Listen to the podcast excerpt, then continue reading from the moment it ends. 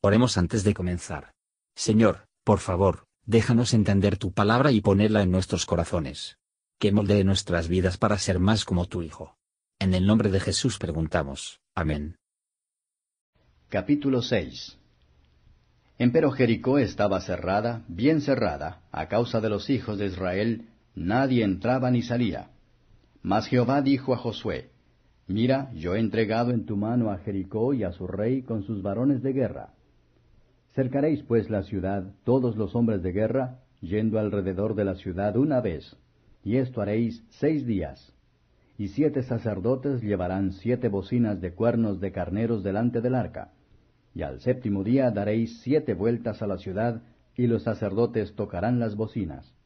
Y cuando tocaren prolongadamente el cuerno del carnero, así que oyereis el sonido de la bocina, todo el pueblo gritará a gran voz y el muro de la ciudad caerá debajo de sí. Entonces el pueblo subirá cada uno en derecho de sí. Y llamando Josué, hijo de Nun, a los sacerdotes, les dijo, Llevad el arca del pacto, y siete sacerdotes lleven bocinas de cuernos de carneros delante del arca de Jehová. Y dijo al pueblo, Pasad y rodead la ciudad, y los que están armados pasarán delante del arca de Jehová.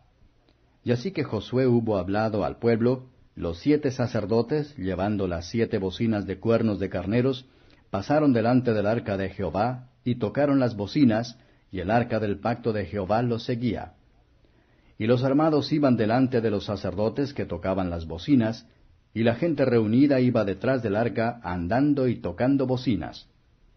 Y Josué mandó al pueblo diciendo, Vosotros no daréis grita, ni se oirá vuestra voz, ni saldrá palabra de vuestra boca, hasta el día que yo os diga, gritad, entonces daréis grita. El arca pues de Jehová dio una vuelta alrededor de la ciudad, y viniéronse al real, en el cual tuvieron la noche. Y Josué se levantó de mañana, y los sacerdotes tomaron el arca de Jehová. Y los siete sacerdotes, llevando las siete bocinas de cuernos de carneros, fueron delante del arca de Jehová, andando siempre y tocando las bocinas, y los armados iban delante de ellos, y la gente reunida iba detrás del arca de Jehová, andando y tocando las bocinas. Así dieron otra vuelta a la ciudad el segundo día, y volviéronse al real. De esta manera hicieron por seis días. Y al séptimo día levantáronse cuando subía el alba, y dieron vuelta a la ciudad de la misma manera siete veces. Solamente este día dieron vuelta alrededor de ella siete veces. Y como los sacerdotes hubieron tocado las bocinas la séptima vez, Josué dijo al pueblo, Dad grita, porque Jehová os ha entregado la ciudad. Mas la ciudad será anatema a Jehová, ella con todas las cosas que están en ella.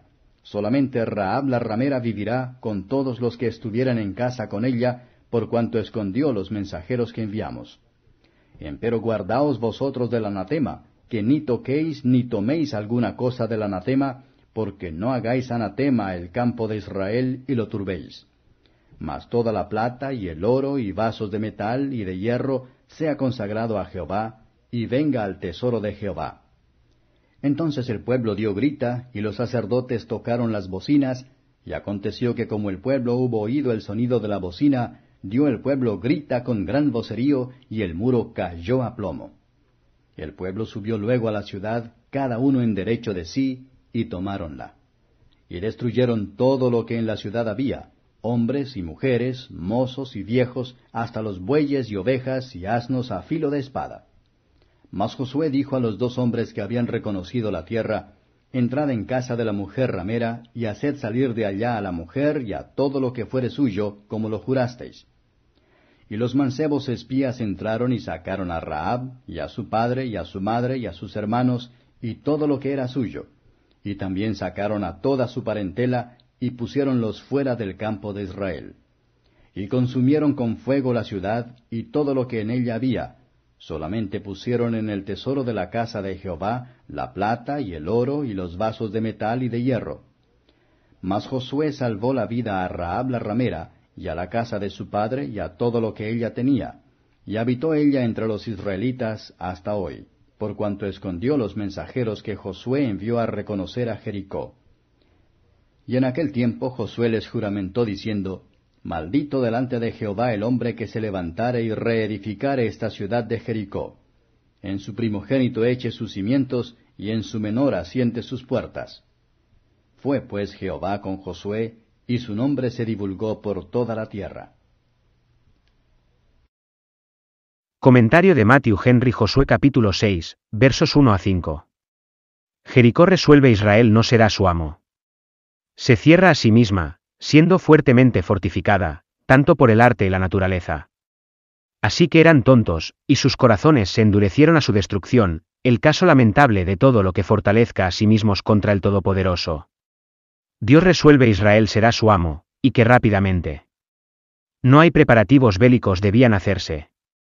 Por el método poco común de sitiar la ciudad, el Señor honró el arca, como el símbolo de su presencia, y puso de manifiesto que todas las victorias eran de él.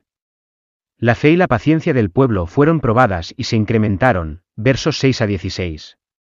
Siempre andaba el arca. Las personas asistieron a ella. Los ministros de Dios, por la trompeta del Evangelio eterno, que proclama la libertad y la victoria, deben animar a los seguidores de Cristo en su guerra espiritual. Como liberaciones prometidas deben esperar en el camino de Dios, por lo que se debe esperar en su tiempo. Por fin el pueblo estaba a gritar, así lo hicieron, y las paredes cayeron. Este fue un grito de fe, creían que los muros de Jericó caerían. Era un grito de la oración, claman al cielo en busca de ayuda, y la ayuda llegó, versos 17 a 27. Jericó iba a ser un sacrificio solemne y terrible a la justicia de Dios, a los que habían llenado la medida de sus pecados. Así nombra, de quién, como criaturas, recibieron sus vidas. Y a quién, como pecadores, que los había perdido. Raab no pereció con los desobedientes, Hebreos 11 verso 31. Durante toda su parentela se salvaron con ella, por lo tanto la fe en Cristo está la salvación de la casa, Hechos 14 verso 31. Ella, y con ella, se arrancó como tizones del fuego. Con Raab, o con los moradores de Jericó, nuestra parte debe asignarse, en la que poseemos o desatendemos el signo de la salvación, incluso la fe en Cristo, que obra por el amor. Recordemos lo que depende de nuestra elección, y nos dejó elegir en consecuencia. Dios muestra el peso de una maldición divina, donde descansa no se puede pasar por debajo de ella, porque trae la ruina sin remedio. Gracias por escuchar y si te gustó esto, suscríbete y considera darle me gusta a mi página de Facebook y únete a mi grupo Jesús Answers Prayer.